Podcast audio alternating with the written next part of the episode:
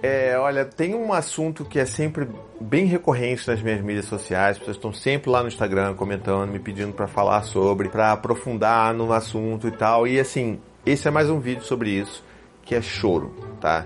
Vamos conversar um pouco mais sobre choro, entender um pouco mais como é que funciona, por que, que ele acontece de determinada forma com a gente, por que, que eles choram com a gente, não com os outros, né, com as outras pessoas da vida deles e tal, por que, que o choro cessa quando a gente dá as costas, enfim, vamos falar sobre todas essas coisas hoje, porque eu acho que, assim, numa sociedade que condena o choro e que acha que o choro é um problema a ser resolvido, a ser combatido, a gente precisa cada vez mais falar sobre isso, naturalizar cada vez mais o choro dos nossos filhos, até porque o choro dos nossos filhos, quando a gente naturaliza, a gente também começa a aceitar um pouco o nosso próprio choro, né? A gente começa a olhar pra gente chorando e entender que isso também é uma coisa normal, que a gente não é fraco, porque a gente às vezes tá num dia que a gente simplesmente precisa chorar. Que a gente vai chorar no chuveiro, que a gente vai chorar com o nosso parceiro ou com a nossa parceira. Enfim, esse é mais um dos vídeos que eu queria falar sobre choro e que eu vou tentar falar cada vez mais aqui no canal para a gente naturalizar essa questão, porque ainda se vê de uma forma muito negativa o choro dos nossos filhos, o choro dos adultos, o choro de todo mundo de uma forma geral, tá bom? Mas é claro, só depois dos recadinhos do paizinho. Bom, os recadinhos do paizinho de hoje eu queria falar para você que talvez não saiba ainda que eu tenho um livro. Olha isso, olha aqui, eu vou até mostrar para você meu livro. Olha aqui, oh, oh, olha que coisa linda. Abrace seu filho é o meu primeiro livro, o único por enquanto, por enquanto, paizinho, o que, que é isso? Por enquanto. Não vou falar mais nada, tá? eu tenho três filhos, não dá pra ficar escrevendo livro não, que nem maluco aí, tá? Mas olha só, Abraça Seu Filho foi meu primeiro livro e, assim, já está na terceira edição. Eu tô gratíssimo porque ele saiu no final do ano passado e a gente já conseguiu ir para a terceira edição. As pessoas estão comprando pra caramba. E não que eu queira só vender, né, que nem um maluco. Não é isso, capitalismo, não é assim, né? Não, calma. Mas é porque eu, eu fico muito feliz com o feedback que as pessoas têm mandado. É um livro que eu falo sobre as minhas histórias, histórias de outros pais e mães que né, me pediram ajuda ao longo desses anos. E toda essa construção, através da paternidade, através dos nossos filhos, né, de como é que a gente pode criar os nossos filhos através do afeto, do vínculo. Então tá tudo nesse livro. É um livro bem poderoso, eu deveria dizer, e eu tenho certeza que se você ainda não leu, quando você ler, ele vai te tocar tá bom? Ele vai te tocar fundo, vai, vai, vai ali no seu coraçãozinho, vai tocar e eu tenho certeza que ele vai ajudar, porque assim, tem ajudado muita gente. Eu fico muito feliz que ele esteja sendo essa ferramenta de transformação para as pessoas, tá legal? Você pode encontrar meu livro na, nas grandes livrarias, tem na Amazon, se você quiser comprar na Amazon, tem na minha loja também, no paizinho.com barra livro, e tem um, tem um plus lá, né? Se você compra na minha loja, eu vou poder te mandar com uma, uma dedicatória personalizada para você. Pô, vou lá, um jamegão do paizinho, pô, não é qualquer um que tem, né? Mas enfim, se você quiser, você pode comprar na minha loja e vai ter lá a sua dedicatória que eu vou escrever com muito carinho, vou embalar com muito carinho, vou mandar para você. Ou você pode comprar também em qualquer outra livraria, tá legal? O importante é que você tenha acesso a esse livro, que você leia e que de todo coração eu espero que ele te ajude também. Ah, também tem para Kindle, tá bom? Se você quiser aí ter lá seu Kindle aí, quiser comprar seu livro digital, também vai lá e compra que tá super baratinho, inclusive, hein? Fica a dica. Então vamos lá, assim, se a gente parar para pensar de uma forma bem assim, sabe, cartesiana pro choro, a gente consegue entender que aquele choro ele nada mais é do que duas coisas: a demonstração de uma necessidade e o extravasamento de um sentimento que é grande demais para você lidar. E isso vai funcionar tanto para um bebê, como para uma criança, como para nós adultos. É mais ou menos sempre funciona nesse mecanismo todo. Não existe essa coisa de um choro ser utilizado, ser uma ferramenta de manipulação. Isso não existe. A gente já pode vamos fazer esse combinado aqui. Isso não existe, tá? E assim, a gente que está junto dos nossos filhos o tempo inteiro, que a gente está ali acompanhando, vê crescer, sabe direito como é que funciona aquela personalidade daquele filho ali, como é que funciona o outro, qual é o jeitinho de cada um. Então a gente sabe diferenciar o choro de verdade para aquela, aquela manhãzinha ali, aquele chorinho ali que não tem nem lágrima, né? Aquele choro de né, lágrimas de crocodilo. Então, a gente sabe diferenciar isso, a gente sabe que aquilo não é um choro que a gente tem que encarar como uma necessidade não atendida, como um sentimento grande demais para a criança lidar.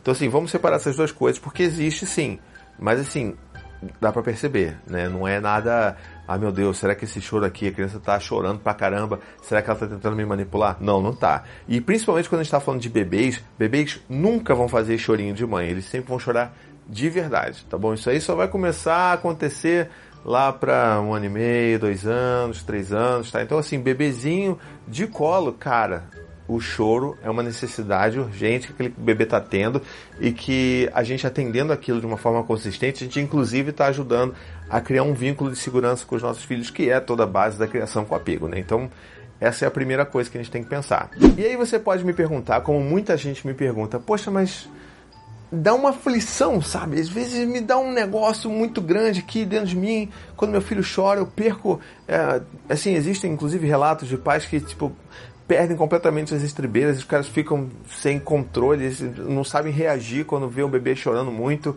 ou mães que também não conseguem, dá nervoso, dá ansiedade, dá um ataque de ansiedade naquela pessoa. Isso é, isso acontece, tá? Se isso acontece com você, isso é real, isso é genuíno, assim, não, não tem nenhum problema com você. É só uma questão de você olhar talvez para seu, né, para sua história, para sua infância e entender como que esse, como que era, por exemplo, o choro quando você era bebê. Será que você era acolhido quando você era bebê? E será que talvez você não era acolhido e por isso você hoje não consegue suportar ouvir o choro de um bebê? Isso acontece, inclusive já foi reportado por um grande autor americano, o Daniel Siegel, que é assim um cara que tem, tem livros incríveis que eu super recomendo que você leia. Ele é coautor de livros como O Cérebro da Criança, O Cérebro do Adolescente, é, tem também Disciplina Sem Drama. Ele tem, tem livros muito bons, ele é um cara muito legal de se acompanhar e de se ver o que, que ele diz sobre isso. Mas eu, assim, já li em livros dele falando sobre essa questão de que, assim, às vezes, quando a gente é bebê e a gente é criança, se a gente tem na nossa história um, um, né, um, um, passado de não atendimento aos nossos choros, de, de ficar chorando sozinho, se a gente foi um desses bebês que infelizmente ficou chorando sozinho num berço, isso deixa marcas. E essas marcas elas podem acabar voltando, por mais que a gente ache que não, a gente está de boa, não, não teve nenhum problema e tal. Mas quando você vai tem seu filho e você vai reviver aquela, né, aquela sensação de um bebê chorando, aquilo pode provocar em você coisas muito fortes, emoções muito fortes que podem fazer com que você trave, inclusive. E isso, assim, acontece, isso é real. E a melhor maneira que você tem para cuidar disso é buscando uma ajuda terapêutica, uma ajuda profissional, um psicólogo, um psiquiatra, enfim, alguém para te ajudar a ressignificar esse seu passado e entender que você pode sim atender os choros de um bebê e que, assim, na maioria das vezes que a gente faz é isso, né? Quando a gente atende as necessidades que não foram atendidas na gente, é como se a gente estivesse também se curando um pouco nesse processo. Então é super positivo a gente pensar dessa forma. E tem outra coisa também que muita gente me pergunta, né? Que é aquele clássico. Poxa, rapazinho, mas caramba, e agora? Como é que eu faço? Porque o meu filho ele sempre chora quando eu tô por perto, ele chora pra caramba quando eu chego, mas se eu deixo ele na, na creche, ele para de chorar em 15 minutos, ou me falam que ele para de chorar e aí quando eu vou buscar ele começa a chorar pra caramba quando eu chego. Por que isso não acontece com o pai? Por que isso não acontece com o avô, com a avó? Por que isso não acontece com a mãe? Enfim, isso tudo tem explicação também. É, imagina que a gente está criando os nossos filhos, uma relação segura, um vínculo de apego seguro com os nossos bebês ali, que estão ali sempre atendendo a necessidade, a gente está ali junto, a gente está nos piores momentos dos nossos bebês e dos nossos filhos, a gente estava ali do lado deles, né? A gente estava ali dando amor para eles, dando atenção, na medida do possível, porque a gente também não é perfeito, né? Mas assim, de uma forma geral, essa é a construção que a gente está buscando aqui. E aí você pensa, poxa, como é que isso funciona na cabeça de um bebê, na cabeça de uma criança? Ela tá vendo o pai e a mãe sempre ali, sempre ali disposto, sempre ali presente para acolher um choro, um grito, um berro, enfim, um tantrum, né, uma, um ataque de birra.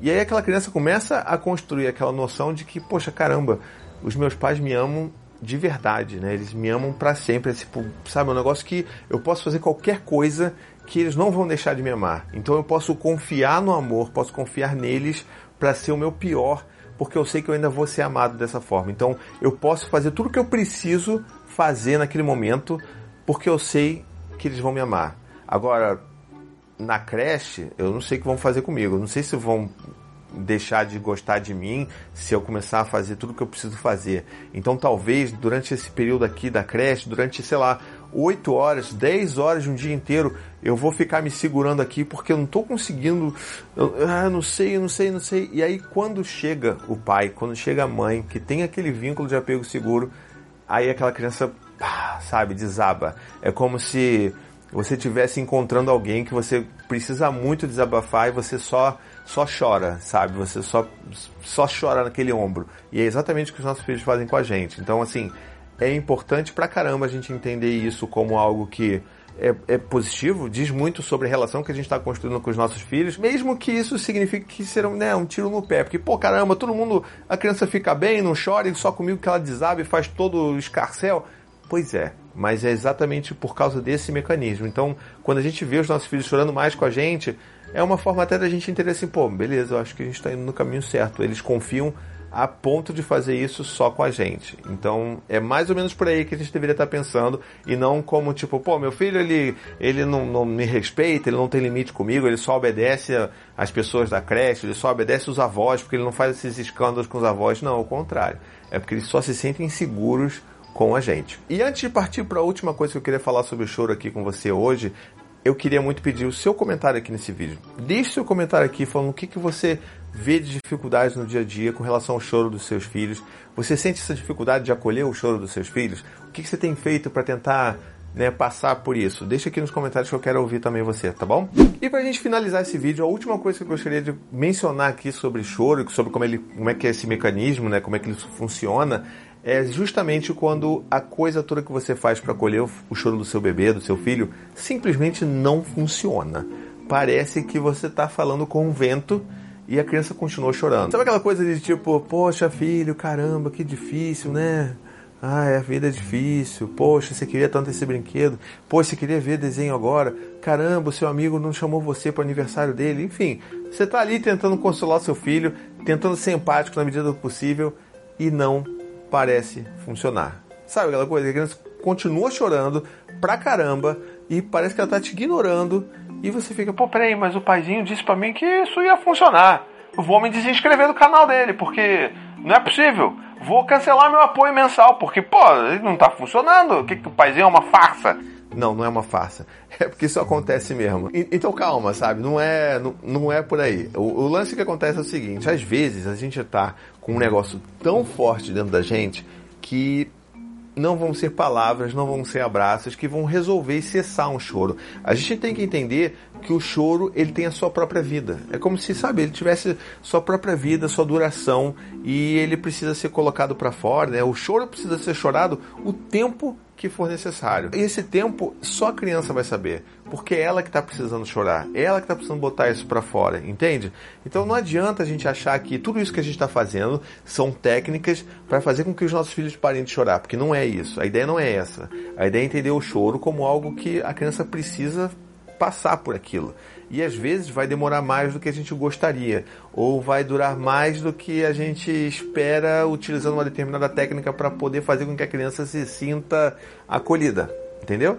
Então, o que a gente tem que pensar é que a criança precisa chorar o que ela precisa chorar. Então, se ela estiver muito frustrada e você está falando, ela continua chorando, chorando, chorando copiosamente, você só precisa estar lá. Você só precisa estar disponível para aquela criança.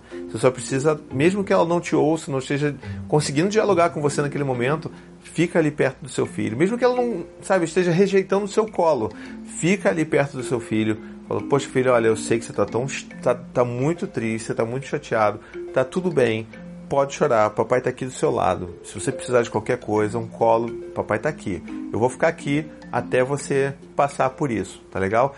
E é justamente essa mensagem que a gente tem que dar para os nossos filhos. A gente vai estar tá aqui ao seu lado até você conseguir passar por isso. É essa que é a mensagem mais importante desse vídeo todo, inclusive. Bom, então eu espero que esse vídeo tenha ajudado um pouco a, a, dar um pouco mais de ideias como é que a gente pode lidar com o choro dos nossos filhos. Não esquece de deixar seu comentário aqui que eu quero saber o que você tem feito no dia a dia para lidar com todos esses choros que a gente tem que, né, saber ajudar os nossos filhos a passar por eles, tá bom? Um beijo, até a próxima e tchau, tchau.